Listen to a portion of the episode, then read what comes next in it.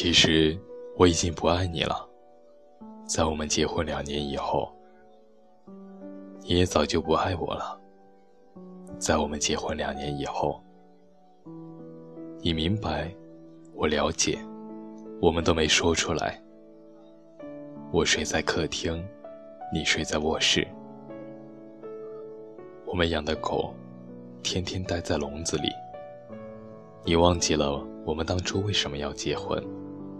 我也说不清，我们为什么要在一起。去年夏天，你辞去了工作，开始学法语。你说你在北京待腻了，要去巴黎。你说这里雾蒙蒙的天，让人绝望。你说这里拥挤的马路，让人迷茫。但这就是北京，待在这里，你天天想离开他，但当离开以后，就会迫不及待的想回来。我没有把你的话放在心上，可你的法语进步很快。秋天的时候，你已经会唱《我的名字叫依莲》。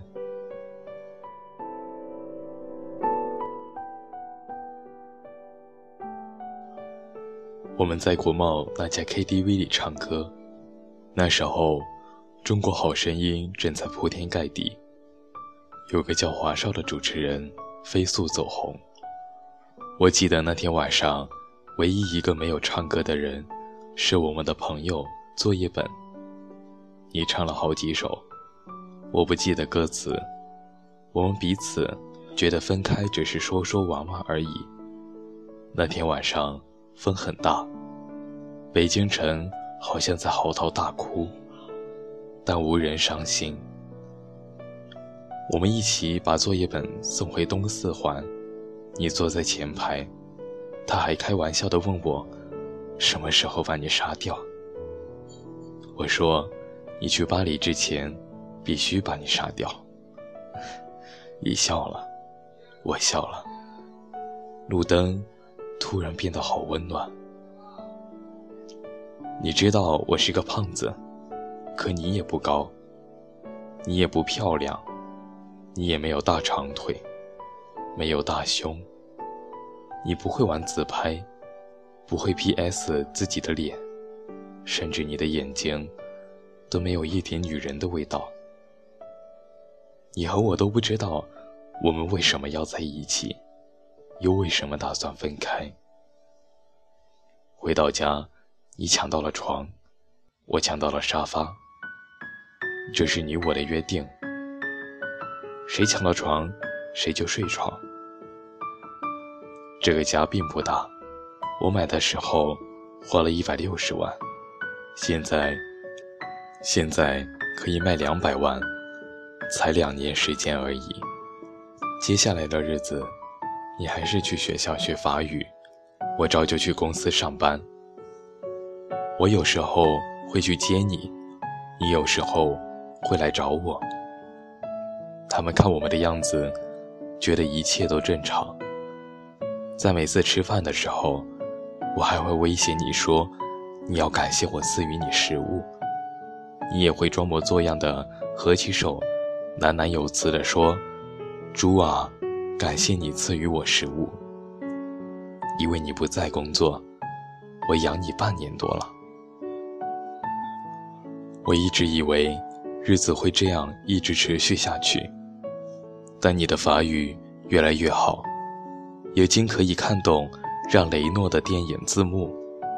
那是我喜欢的一个男演员。我喜欢的东西不多，你看起来也没什么爱好。秋天结束了，你突然说你要出去租房子住，让我出租金。我答应了。你收拾了你的东西，分了好几次，一次一次搬走了，我都不在家。他们说胖子哭起来很难看，胖子流泪很丑陋，所以我都不在家。你搬走就搬走吧。很快，北京下了第一场雪。你的新家，我从来没有去过。我只是到你家楼下，给你送过两本书。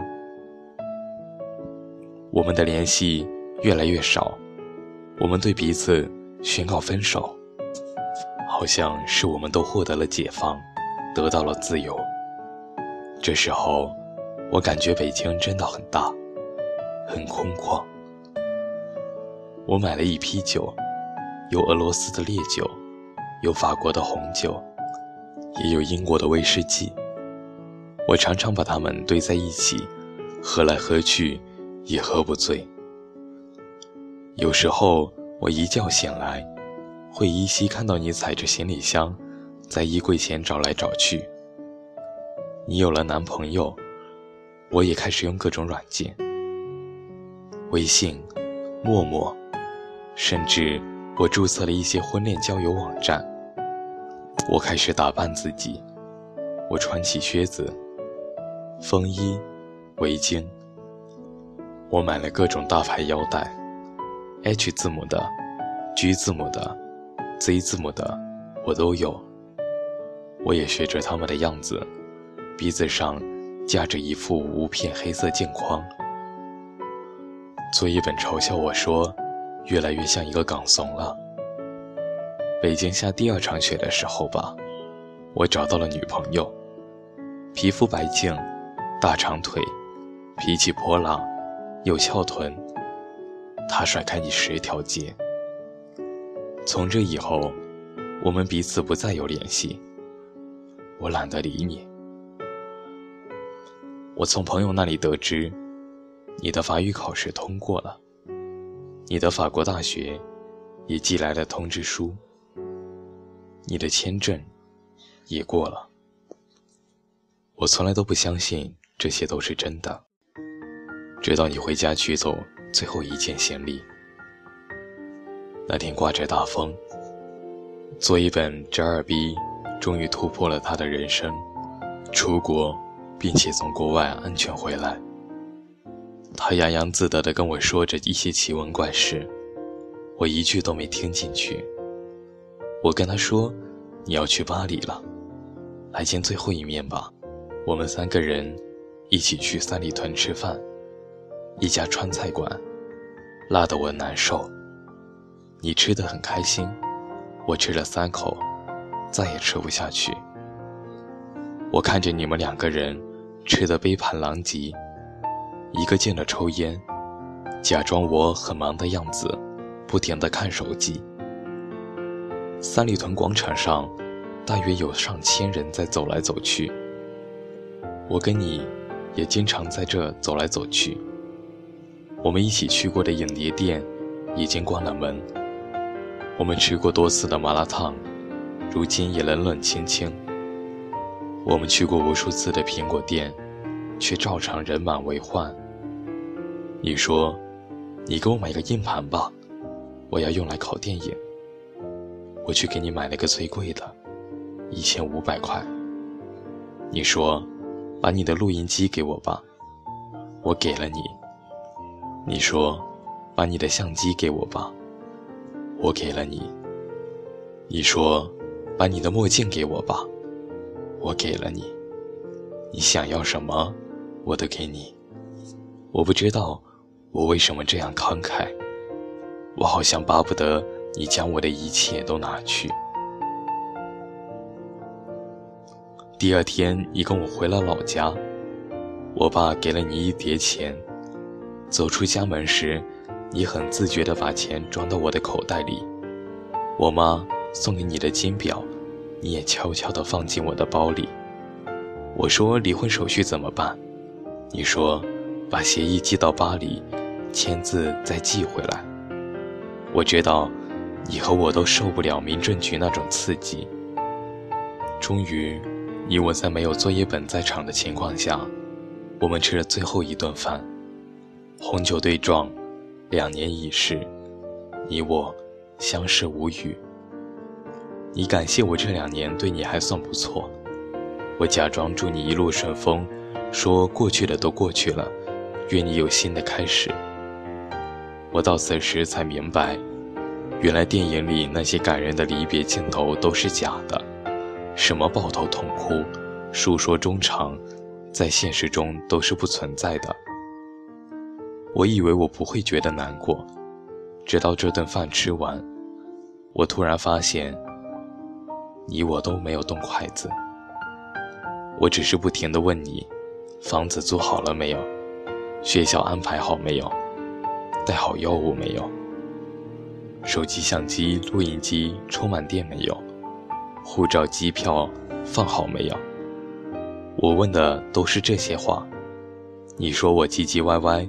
絮絮叨叨，不像前任老公，像前任老爸。你看，我从来就没有说过一句挽留你的话。我们竟然也都没有挽留过彼此，照样是我买单。我在心里说，这是我最后一次为你买单了，也是你跟我吃的最后一顿饭。第二天，我没有送你去机场，我知道。送你去的那个人，不应是我。我还是去了机场。我躲在 T 三的一个角落。我想着再多看你一眼。你长得不漂亮，你没有大长腿，你没有大胸，你皮肤不白，你个子很矮。可我就想再看你一眼。无数人在机场分离，有的人相拥，有的人挥手，有的人只是用眼神对撞一下。我没有看见你，没有伤心。机场离咱们家只有短短三十分钟车程，我就是感到我突然没法开回去了。你去了巴黎，我在车里坐了好久。天上的飞机不停地飞走，也有飞机不断降落。我忽然有一种我是在这里等你回家的感觉。你的航班已经飞走很久了，机场从没有几个人，到人越来越多，再到人越来越少。太阳从东边走到南边，又到西边。我最终还是回了家。我坐在沙发上，只是我发现，咱们只有六十平米的家，还是那样大，那样空旷。那两只狗安静地待在笼子里，好像也不饿的样子。我的女友今晚没来，你的男友也没陪你去巴黎。我们两个看起来都有寄托的人，在这个日子，竟然都是形单影只。你知道，在北京最怕的是什么吗？没有人陪。所以在街上，总是有那么多人在吃饭。所以这个城市，连空气都在拼命的变得拥挤。一周以后，作业本突然问我：“伤感期过了没有？”我说：“还没。”他说。他一直不信你去了巴黎，我也不信。但的确，你去了巴黎，我留在北京，我们不再有联系，就像一场梦。你悄无声息的出现，从陌生人到过路人，最终悄无声息的消失。今晚的北京。外面的大风像疯了一样的嚎啕大哭，暖气已经停了，真冷。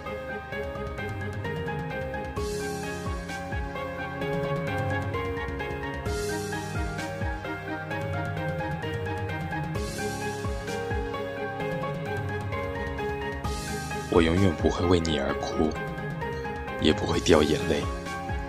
他们说。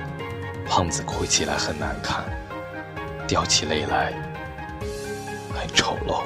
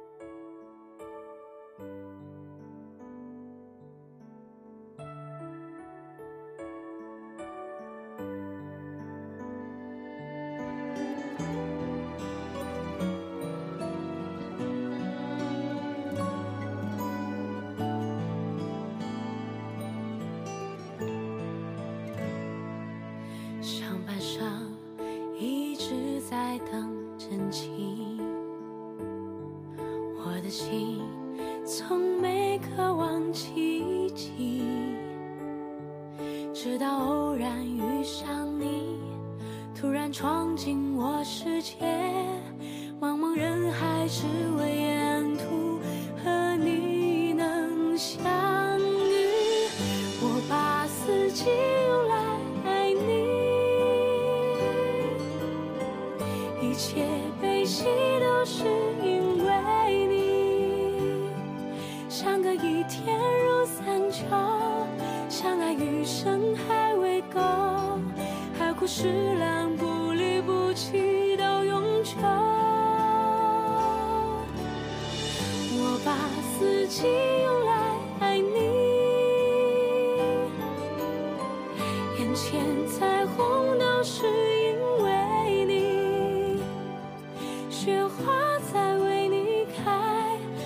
随风红叶飘来，至死不